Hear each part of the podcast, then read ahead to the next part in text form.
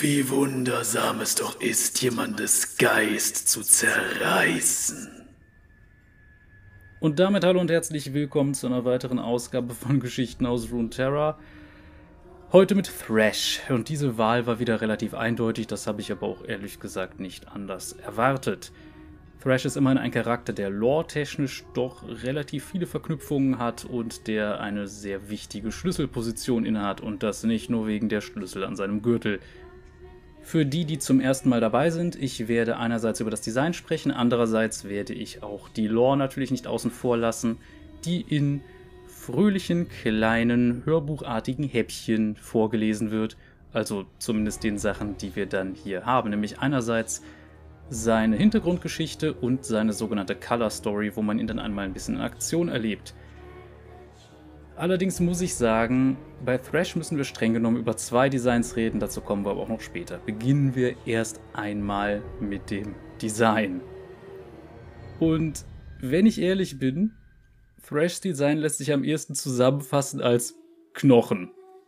Viele, viele Knochen. Dazu noch so ein bisschen Sensenmann äh, durch diese ja, Sichel, die er dabei hat. Die Laterne ist ein bisschen was anderes. Wir sehen aber auch da zum Beispiel ein interessantes kleines Vorhängeschloss dran. Was ich damit ausdrücken will, Thrash ist ein kleines bisschen sehr überladen mit Bildern, die sagen, ich bin böse. Und ja, das funktioniert bei ihm auch irgendwie, aber gehen wir es jetzt mal Stück für Stück durch. Wir sehen erstmal, Thrash hat keinen normalen Kopf, sondern eine Art Schädel, der in einem grünen Flammenkranz sich zu befinden scheint. Und von diesem Schädel gehen auch noch drei, nennen wir es mal Knochententakel, die in Haken enden aus. Also die haben Gelenke wie Fingerglieder, lassen sich aber augenscheinlich in unterschiedliche Richtungen bewegen und das ist äh, dezent verstörend. Aber naja, jedenfalls sehen wir, dass ihm sowas aus dem Kopf heraus wächst. Man sieht auch keinen richtigen Hinterkopf oder ähnliches. Wir sehen auch nicht, dass der Unterkiefer irgendwie mit dem Rest verbunden wäre, zumindest nicht im Splash Art und Login-Screen. In den Cinematics, in denen er auftaucht, sieht es ein kleines bisschen anders aus, aber das, äh, naja, da können wir ein andermal drauf eingehen. Ansonsten sehen wir, dass die Hände verhältnismäßig äh, ja, wie soll man sagen, solide wirken. Das liegt aber daran, dass die in Handschuhen stecken, die geisterhaft grünlich scheinen. Und ja, auch ansonsten sieht man, dass Thrash jetzt nicht gerade eine Ausgeburt der Lebendigkeit darstellt. Um nicht zu sagen, er sieht ein bisschen aus wie so ein typischer Saturday Morning Cartoon Villain. Das heißt so Skeletor und sowas, falls jemand noch He-Man kennt, also das ursprüngliche. Es gab da jetzt letztens ja, glaube ich, sogar ein neues Masters of the Universe Ding, aber spielt jetzt auch keine so riesige Rolle. Auf jeden Fall, man sieht, Thrash ist keiner von den Guten und scheint das auch nicht sein zu wollen. Was es mit diesem Design auf sich hat, das erfahren wir jetzt allerdings am ehesten in seiner Hintergrundgeschichte und dann überlegen wir uns, wie denn eigentlich dieses geisterhaft fahlgrüne Design voller Knochen und Zacken und sonstigem anderen Kram damit äh, ja, vereinbar ist. Und wenn wir damit fertig sind, werde ich noch über ein anderes Design reden, was mich ein kleines bisschen aufregt, bei dem ich aber auch erkläre, wie es zustande kommt und wie es dann begründet wird. Aber ja, Thrash hat sich, sagen wir, in der jüngsten Vergangenheit ein kleines bisschen verändert und ich bin damit nicht sehr zufrieden, aber das werden wir dann gleich sehen. Erst einmal seine Hintergrundgeschichte. Viel Spaß! Thrash der Kettenwächter Das furchterregende Schreckgespenst, das heutzutage unter dem Namen Thrash bekannt ist, war einst ein einfacher, wenn auch geplagter Mann. In einem Zeitalter, das von der Geschichte längst vergessen wurde, war er ein bescheidener Wächter eines Ordens, der sich dem Sammeln und dem Schutz von arkanem Wissen verschrieben hatte. Dieser Orden war auf den gesegneten Inseln gegründet worden, die durch fahle, magische Nebelschleier von der Außenwelt verborgen lagen. Die Meister des Ordens wussten zu schätzen, dass Thrash ihnen so viele Jahre lang treu gedient hatte, deshalb vertrauten sie ihm gewisse versteckte Schatzkammern unterhalb der Stadt Helia an. Dort wurde eine ebenso gewaltige wie geheime Sammlung an gefährlichen Artefakten unter Verschluss gehalten. Thrash war unglaublich willensstark und methodisch in seiner Arbeit, wodurch er bestens für diese Aufgabe geeignet war. Doch seine Ordensbrüder wussten, dass er einen Hang zur Grausamkeit besaß. Zwar hatte diese Neigung noch nicht, bewiesenermaßen, auf mörderische Weise Ausdruck gefunden, aber dennoch wurde er von vielen gemieden. Es war offensichtlich, dass er mit einer Aufgabe betraut worden war, die ihn von anderen fernhielt, und so verhinderte, dass er die Anerkennung erhielt, die er seiner Meinung nach verdiente. Die einsamen Jahre in der Dunkelheit forderten ihren Tribut, und so wurde Thrash immer verbitterter und eifersüchtiger, während er mit seiner Laterne durch die langen Hallen patrouillierte. Sein einziger Weggefährte waren seine eigenen missgünstigen Gedanken. Doch seine Gelegenheit sollte kommen, als die Armeen eines verrückten Königs die Nebelschleier durchbrachen und ungebeten an den Küsten der gesegneten Inseln vor Anker gingen. Insgeheim erfreute sich Thrash an dem Gemetzel, das im Anschluss ausbrach. Der angreifende König war davon besessen, seine tote Königin wiederzubeleben, Daher führte Thrash ihn bereitwillig zu dem sagenumwobenen Wasser des Lebens. Niemand außer den dienstältesten Mitgliedern des Ordens hatte je Zutritt zu den verborgenen Katakomben bekommen, in denen sich das Wasser befand. Thrash lachte lauthals, als die Bewahrer dieses geweihten Ortes von den besten Kriegern des verrückten Königs abgeschlachtet wurden. Endlich, so glaubte er, würde er das bekommen, was ihm seit langem zustand. Nur jene, die dort gewesen waren, können bezeugen, was wirklich geschehen ist, als der König den leblosen Körper seiner Frau in das Wasser senkte. Doch das Ergebnis sollte ganz Runeterra erschüttern. Eine verheerende Druckwelle aus dunkler Energie barst hervor, umschloss ganz Helia und breitete sich dann geschwind über den Rest der gesegneten Inseln aus. Die weißen Nebelschleier, welche die Inseln bis zu jenem Tag geschützt hatten, wurden schwarz und räuberisch. Jedes Lebewesen im Weg dieser finsteren Kraft starb sofort, doch die Geister blieben zurück, gefangen in einer schrecklichen neuen Existenz irgendwo zwischen Leben und Tod. Thrash selbst gehörte zu den ersten, die dieses Schicksal ereilte, doch während andere angesichts dieses Schicksals vor Pein aufheulten, frohlockte er. Er erhob sich aus dieser Katastrophe, nein, dieser Verheerung, und war fortan eine geisterhafte Monstrosität, die sich an jeder Gelegenheit erfreute, andere zu peinigen. Nie musste er Angst vor Vergeltung haben, Nie wurde er von den Grenzen der Sterblichkeit zurückgehalten. In den folgenden Jahrzehnten und Jahrhunderten veränderte sich sein übernatürliches Erscheinungsbild nach und nach und passte sich an die Grausamkeit und Boshaftigkeit an, die seinem Herzen schon lange Zeit innewohnte. Thrash war amüsiert, als er erkannte, wie es den meisten anderen Geistern, die innerhalb des schwarzen Nebels gefangen waren, erging.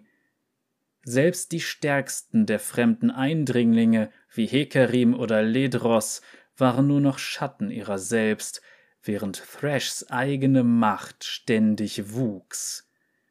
Aufgrund seiner Gehässigkeit sucht er sich am liebsten die niederen Seelen als Opfer aus, die am meisten unter seiner Zuwendung leiden würden.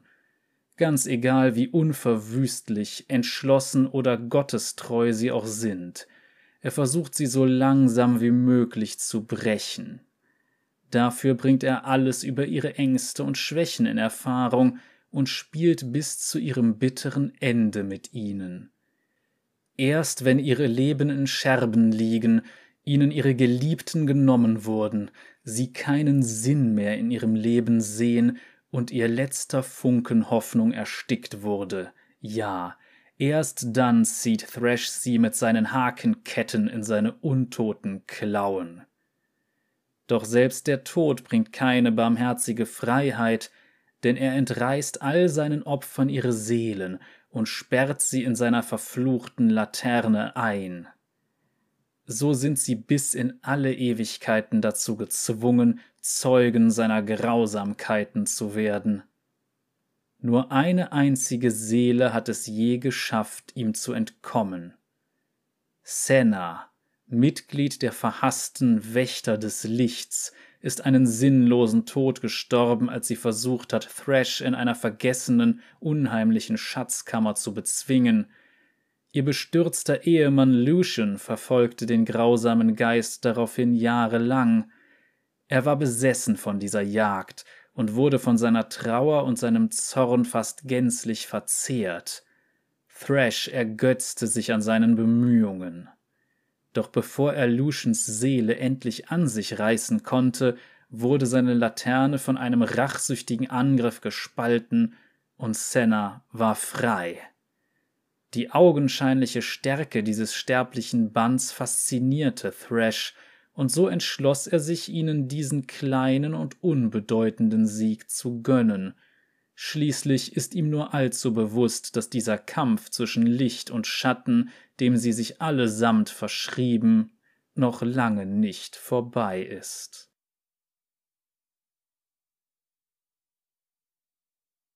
So, das war Thrashs Hintergrundgeschichte, und da haben wir jetzt natürlich einige Verknüpfungen schon mal. Der verrückte König war natürlich Viego.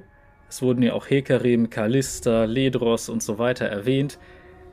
Und am Ende aber auch noch Lucian und Senna. Denn tatsächlich ist es, wenn ich mich recht erinnere, so, dass Thrash rauskam und relativ direkt danach Lucian, der dadurch definiert war, dass Thrash eben seine Ehefrau gefangen genommen hatte, beziehungsweise deren Seele, und Lucian jetzt auf Rache aus war. Übrigens, ähm, wie soll man sagen, Familienmitglieder, Freunde etc., die umgebracht werden. Sowas äh, bezeichnet man übrigens ganz gerne im äh, Literatur- und Filmjargon als sogenanntes Fridging. Also in dem Fall Senna war eine sogenannte Fridged Wife. Fridged bedeutet in dem Fall halt tot, um als Motivation für jemand anderen zu dienen. Sagen wir dadurch, dass es meistens Ehefrauen und Kinder trifft, ist es halt. Ah, na egal. Kommen wir zurück zu Thrash. Wir sehen, Thrash sieht nicht nur böse aus, der ist es auch. Und zwar so richtig komplett. Das heißt, andere sind im Nebel wirklich zu Schatten ihrer selbst geworden und Thrash ist aufgeblüht. Also er will ein Monster sein, beziehungsweise er ist zu dem Monster geworden, das er vermutlich schon immer war. Und tatsächlich gibt es auch ein Bild von Thrash, als er noch bei diesem Orden ja, gedient hat, wie er da aussah. Und das war ziemlich unspektakulär, wenn man es mal genau nimmt. Also Thrash war zu dieser Zeit nicht wirklich was Besonderes. Aber durch diesen Nebel wurde er zu einem Wesen, das ja seine alten Grenzen überschritten hat, das seine Grausamkeit nun ohne Skrupel anderen aufzwingen konnte. Und ja, er wurde nach und nach immer mehr zum Monster und er nahm das ja auch durchaus mit einem gewissen Genuss. Er fand das so gut. Und dann kam Unbound Thrash. Wer sich jetzt fragt, was ist damit gemeint? Unbound Thrash ist ein Skin, der vor gar nicht so langer Zeit rauskam, auch im Rahmen des Ruination Events. Und mit dem Release von Thrash auf Wild Rift.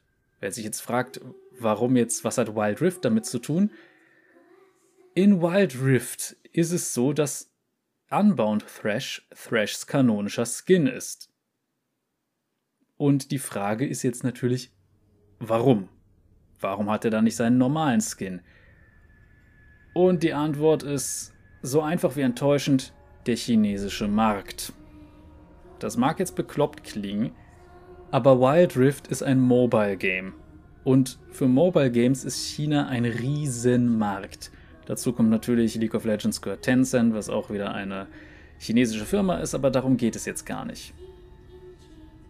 Es hat tatsächlich einen Sinn, denn in China ist die Altersbeschränkung so, dass zum Beispiel die Darstellung von Knochen das Ganze sehr weit in die Höhe treibt. Und darum hat man entsprechend gesagt, wenn wir jetzt Thrash da raushauen wollen, denn der war ein gefragter und beliebter Champion, müssen wir uns irgendwas überlegen. Und dann hat man das so gemacht, dass man gesagt hat, gut, dann geben wir ihm eben eine menschliche Form ohne Knochen. Die Ketten sind dann aus Metall, wie es ja ursprünglich quasi auch schon, ja, wobei da war es eher Knochen tatsächlich mit der Sense. In dem Fall ist tatsächlich alles plötzlich aus Metall. Er hat keinerlei Schädelsymbolik mehr, gar nichts.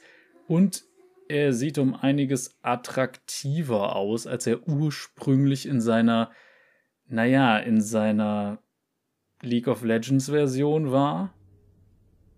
Oder auch vor allem in seiner Version, wie er in seiner Vergangenheit ausgesehen haben soll. Weil, naja, man hat schon irgendwie versucht, ihn heiß zu machen, insbesondere diese Geister-Abs, die er da in der Form aus irgendeinem Grund hat. Ich muss sagen, es gab auch ein schönes Cinematic mit Unbound Thrash, da war es nicht ganz so schlimm.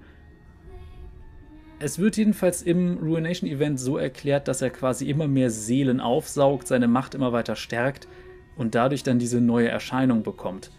Aber das passt nicht so ganz zu der Geschichte, die wir bisher gehört haben. Denn Thrash wurde immer monströser, obwohl er ja schon immer stärker wurde. Wir wissen ja, er hat jetzt quasi sowas wie Vigos Platz eingenommen, nachdem der wieder versiegelt wurde, aber was ich damit meine ist, Warum zum Geier, wenn er diese Erscheinung wählen kann, sollte er eine menschliche Form wählen? Thrash fühlte sich befreit, als er kein Mensch mehr war. Das ist einfach eine komplette Abkehr von dem, wofür er stand. Thrash war froh, ein Monster zu sein. Und jetzt sieht er halt plötzlich äh, wieder aus wie, naja, die letzten anderen Typen, die bei League of Legends rausgebracht wurden, weil jetzt sind sie ja alle heiß, aber egal. Ähm, ich verstehe es nicht. Beziehungsweise ich verstehe schon, woher das kommt. Das ist auch wieder eine Marketingwahl. Das Blöde ist aber auch wieder, wenn man jetzt anfängt, jeden Charakter, der irgendwie reworked wird, neu designt wird, etc., heiß zu machen, dann wird das langweilig ich verstehe, woher die Entscheidung kommt, aber Riot gibt auch selber zu, die zielen auf Appeal. Man möchte möglichst viele Leute ansprechen. Das Blöde ist, wenn du das machst, bietest du, um mal kurz so eine Metapher zu bieten, als Eisverkäufer quasi nur noch Vanilleeis an. Weil das jeder mag oder so gut wie jeder. Das kannst du an die meisten Leute verkaufen. Aber dann hast du nichts anderes mehr. Und das ist langweilig. Daher sage ich immer wieder, Riot, ihr habt die Möglichkeit auch was anderes mitzumachen. Daher lasst den Mist mit Unbound Thrash. Ich verstehe, warum ihr das jetzt für Wild Rift gemacht habt. Aber bitte, bitte bleibt doch dabei, dass es irgendwie zur Geschichte passt. Meinetwegen hätte man irgendwas machen können, wodurch er wieder so teilweise lebendig wird. Oder man gibt ihm vielleicht eine Form, die wenigstens so aussieht, wie er mal aussah. Aber nein, Warum muss man ihm attraktives Äußeres geben? Er war nie so. Und es ging ihm auch nie darum, was andere von ihm denken. Warum sollte Thrash sich so eine Erscheinung aussuchen? Mal ganz davon abgesehen, dass es mit den Haaren irgendwie ziemlich bekloppt aussieht. Aber das ist eine ganz andere Geschichte. Aber genug, das war jetzt mein Rant zu Unbound Thrash. Zurück zum eigentlichen Design. Ja, Thrash ist überladen mit Knochen und sonst was, aber das ist genau das, was er halt ist in der Story. Er ist einfach nur der Bösewicht, der Evil, äh, ja, wie soll man sagen? Er ist quasi jetzt ja auch, um mal kurz äh, Dungeons and Dragons Jargon zu verwenden, der Big Bad Evil Guy der Shadow Isles, jetzt da Viego weg ist. Interessant, dass er im Spiel eine Support-Rolle hat, aber ja, das ist quasi, wer er ist. Und er geht schon wirklich in die Richtung Cartoon-Villain. Was bei ihm aber auch vom Design her passt. Also er fällt genau rein. In meinen Augen ein kleines bisschen überladen. Ich verstehe auch nicht, was die Schlüssel an der Gürtelschnalle sollen, aber gut, meinetwegen. Was ich aber sagen muss, was richtig schön ist oder ziemlich übel, ist einfach die Hintergrundmusik im Login-Screen. Oh, da rollen sich einem die Fußnägel hoch. Das ist super gemacht eigentlich sehr passend, dass diese Folge jetzt hier in der Spoopy Time, also Oktober, rauskommt. Und äh, ja, das finde ich, ist schon ein sehr, sehr passender Zeitpunkt. Aber gut. Ich würde sagen, das reicht jetzt erstmal mit dem Design-Rant und sonstigem Zeug. Standarddesign, überladen, aber erfüllt seinen Zweck. Und das neue Design ist. Äh, das hätte man besser machen können. Ich meine, es gab auch andere kanonische Neudesigns, die schlichtweg besser sind. So Sachen wie Captain Fortune. Aber gut, machen wir jetzt einfach mal damit weiter, äh, worauf ihr wahrscheinlich alle schon wartet, nämlich die Color Story unseres guten Kettenwächters. Viel Spaß damit.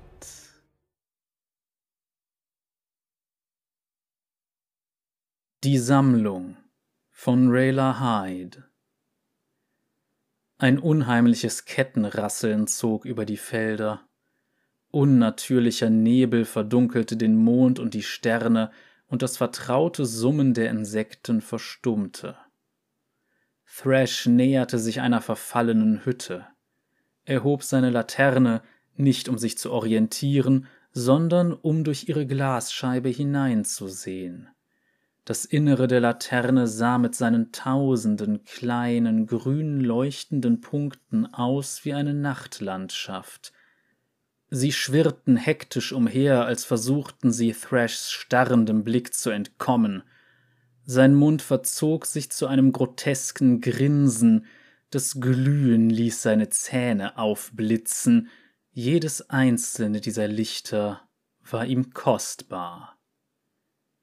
Hinter der Tür wimmerte ein Mann.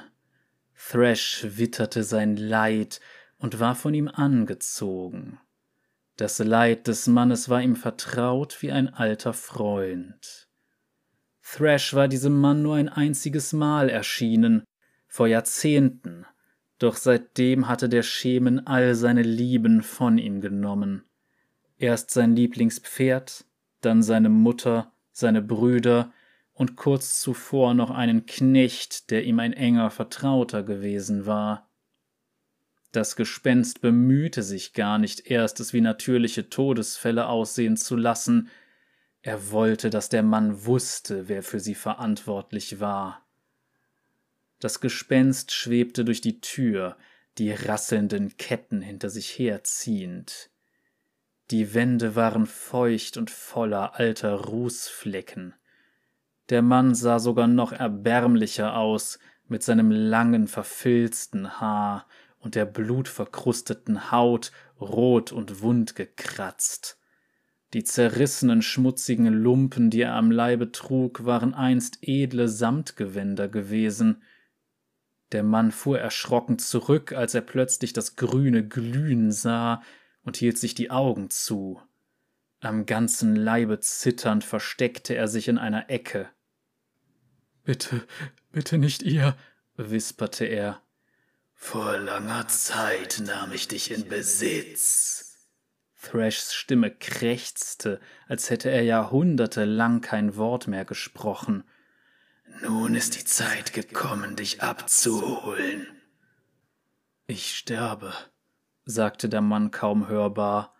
Falls ihr gekommen seid, um mich zu töten, solltet ihr euch beeilen. Er versuchte Thrash direkt anzusehen. Thrash verzog breit den Mund. Es ist nicht dein Tod, den ich begehre. Er öffnete die Glastür seiner Laterne einen Spalt breit. Absonderliche Laute waren zu hören, eine Kakophonie aus Schreien. Der Mann konnte zunächst gar nicht reagieren, All die vielen Schreie verschmolzen zu einem Geräusch wie knisternde Glasscherben. Das Grauen stand ihm jedoch ins Gesicht geschrieben, als er das Flehen vertrauter Stimmen aus der Laterne vernahm.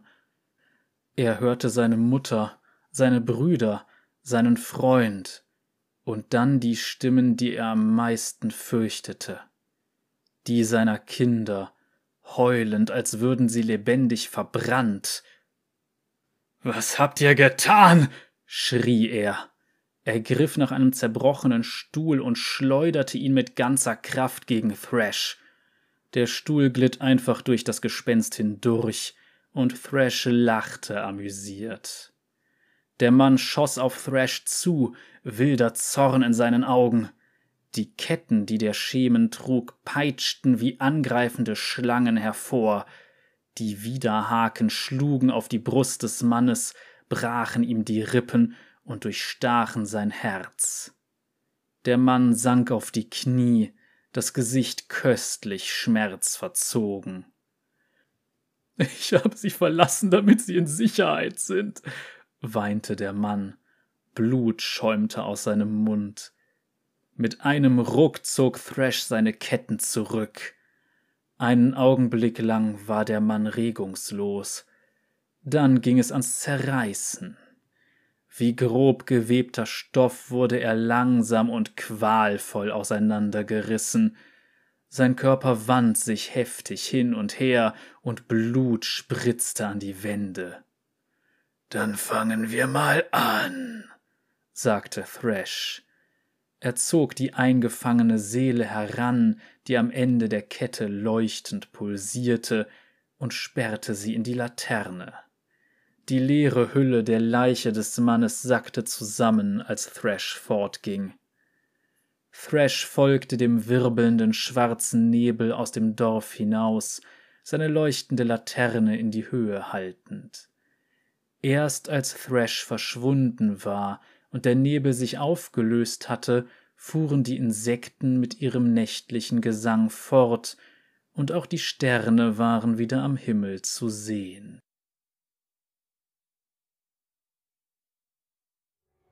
Und das war jetzt auch Thrash's Color Story, was mich so ein bisschen an klassischen Halloween-Slasher erinnert, aber ja, die war jetzt relativ kurz. Kann man nichts machen, nicht jeder hat besonders lange Geschichten. Aber hier haben wir nochmal gesehen, wie Thrash so, sagen wir mal, mit seiner Beute spielt. Denn Thrash nimmt erst alles, was einem lieb und teuer ist, bevor er einen dann qualvoll ja, zugrunde richtet. Und das ist äh, nicht sehr nett, aber das ist ja auch nicht seine Art. Und es passt halt sehr, sehr gut. Insbesondere zu dieser Monstererscheinung, aber auch gerade dieses Ende. Er ist weg und plötzlich wird alles wieder normal, als wäre er nie da gewesen. Aber das heißt genauso, dass er auch aus dem heiteren Himmel einfach aufgetaucht ist. Plötzlich hört das alles auf. Und ja, das hat wirklich was sehr, sehr Beunruhigendes und Unheimliches. Sehr passend, dass das in den Oktober gefallen ist, ja, das, das kann man schon sagen. Naja, Three Spoopy Five Me. Nee, nicht wirklich, aber es ist, äh, ist schon schön und ich kann nur sagen, ja, das, das fasst es auf jeden Fall gut zusammen. Ansonsten kommen wir am besten jetzt einfach mal zu dem, was ihr jetzt tun könnt. Ihr könnt natürlich einerseits eure Kommentare da lassen, aber es gibt natürlich auch wieder eine Abstimmung für die übernächste Folge. Mein Zufallsgenerator hat wieder Charaktere ausgespuckt. Es sind ja immer noch einige, die ich äh, durcharbeiten muss. Und ja, ich äh, hoffe, dass da jemand für euch dabei ist. Für die, die sich jetzt fragen, wie geht das, weil das geht nicht im Video, seit halt YouTube irgendwann gemeint hat, ach, Abstimmung in den Infokarten, das benutzt doch keine Sau. Äh, das ist irgendwie ein bisschen traurig gewesen, aber ja, stattdessen gibt's Abstimmungen in meinem Community-Tab. Jedenfalls gehen wir einfach mal kurz durch. Wer steht denn dieses Mal zur Auswahl? Aphelios, die Waffe der Lunari, Rumble, die mechanisierte Bedrohung, und Seraphin, das verträumte Goldkehlchen. Gehen wir mal kurz durch, wer die Leute sind. Aphelios gehört zu den Lunari, das haben wir auch schon so ein bisschen mitbekommen, dann mit, äh, mit Diana war es genau, Diana, mit der dann so ein kleines bisschen äh, schon mal besprochen wurde. Es gibt diese, sagen wir mal, verfolgte Gruppe beim Berg Targon.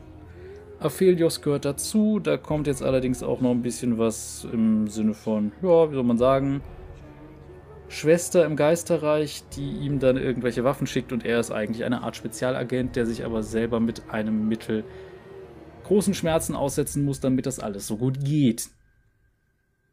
Rumble hingegen ist ein Mechaniker, könnte man sagen, der insbesondere sich in Shurima rumtreibt und sich aus Müll einen Mac gebastelt hat. Und ansonsten Seraphin. Seraphin ist eine Musikerin, ein Popstar, möchte man meinen, aus Piltover. und versucht mit Musik Piltover und Zorn wieder näher zueinander zu führen. Und man muss sagen, dass wahrscheinlich die KDA-Version vor dem eigentlichen League-Design stand, aber das ist eine ganz andere Story. Lasst jedenfalls einfach dann in der Abstimmung dann, ja, eine Meinung dann da, wen ihr da gerne sehen wollt. Sind ja immerhin durchaus ein äh, paar Leute, die da jedes Mal mitmachen. Und teilweise sind die Entscheidungen sehr eindeutig, manchmal ist es aber auch sehr, sehr knapp. Ich bin gespannt, wie es dann diesmal läuft. Ansonsten für die Leute, die mich noch weiterhin unterstützen wollen, auf YouTube algorithmustechnisch geht das immer über Kommentare, Däumchen, Abos, falls ihr es noch nicht getan habt, und Glocke klicken, falls ihr das noch nicht getan habt. Das hilft auf jeden Fall immer ungemein, weil YouTube sieht dann, oh, Video sorgt dafür, Zahlen gehen mehr hoch, Zahlen mehr hoch gleich mehr gut, also Video mehr Leuten zeigen, dann gehen Zahlen noch mehr hoch. So in etwa. Das könnte man so ungefähr dann äh, dazu sagen. Ansonsten allerdings kann man auch noch ein bisschen was anderes machen, denn auf meinem Kanal gibt es noch andere Inhalte als nur meinen League of Legends Lore Podcast. Nämlich spiele ich einmal die Woche mit Freunden Dungeons and Dragons. Momentan sind wir ja doch auf einem relativ guten Weg ins Finale von Horde of the Dragon Queen. Das ist der erste Teil der Tyranny of Dragons Kampagne. Und äh, ja, dann werden wir vermutlich danach erst einmal Humblewood spielen, wo Charaktere und so auch schon vorbereitet sind, wo ich mich sehr drauf freue. Und wenn wir dann mit dieser kleinen Mini-Kampagne durch sind, geht es dann weiter mit Rise of Tiamat, wo man dann am Ende gegen eine übergroße fünfköpfige Drachendame kämpfen darf. Ach ja, was wäre Dungeons and Dragons ohne Drachen? Aber gut, ansonsten gibt es bei mir auch noch ab und an Livestreams von Videospielen, die eher spontan äh, stattfinden. Momentan ist es äh, die Visual Novel Danganronpa 2. Den ersten Teil habe ich auf dem Kanal auch schon im typischen Let's Play-Format gespielt. Ich kann es echt nur empfehlen, wenn man abgedrehte Stories mag. Man muss sich nur daran gewöhnen, dass da alles auf Englisch ist. Aber gut, äh, Danganronpa 2 ist schon schön. Also ich, ich mag das Spiel. Ich mag auch den ersten Teil sehr und äh, auch den dritten Teil, wenn man es mal genau nimmt, aber eigentlich ist der dritte Teil der Reihe Anime und kein Spiel. Egal, vergessen wir das. Äh, kommen wir jetzt einfach mal zum üblichen Kram, der jetzt noch fehlt, nämlich der Abschied. Und da möchte ich noch kurz sagen, Leute, passt auf euch auf und vor allem, wenn ihr es noch nicht getan habt, lasst euch verdammt nochmal impfen. Ich will, dass diese verdammte Pandemie irgendwann mal vorbei ist.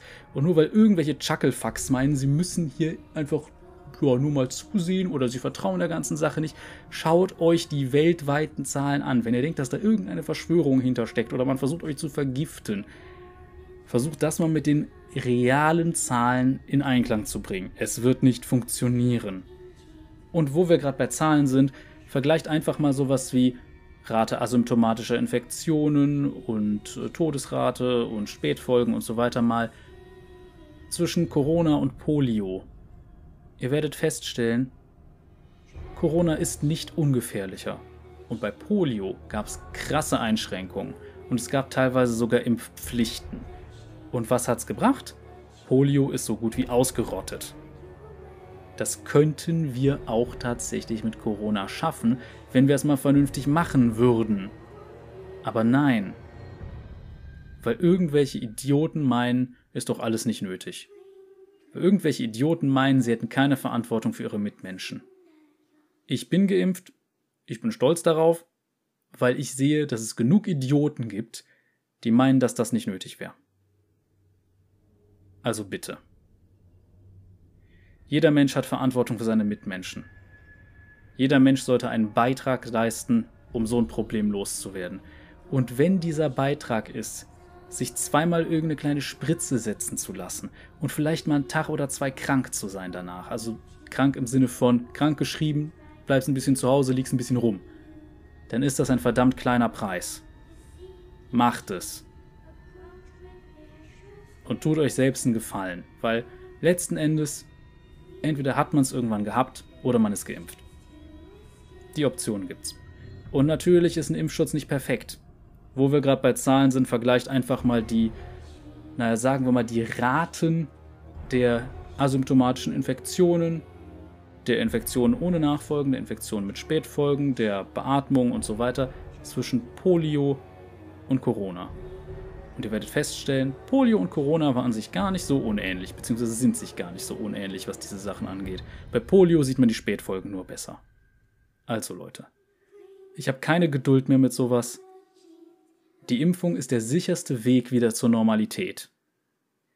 Und wenn ein Drittel der Deutschen immer noch meint, dass sie sich nicht impfen lassen müssen, dann weiß ich auch nicht mehr. Dann ist dieses Drittel in meinen Augen einfach völlig hirnverbrannt. Und ich habe genug Scheinargumente gehört. Mir reicht es langsam. Aber gut, genug damit. Wir sehen uns nächste Woche wieder. Bis dahin, Cheerio.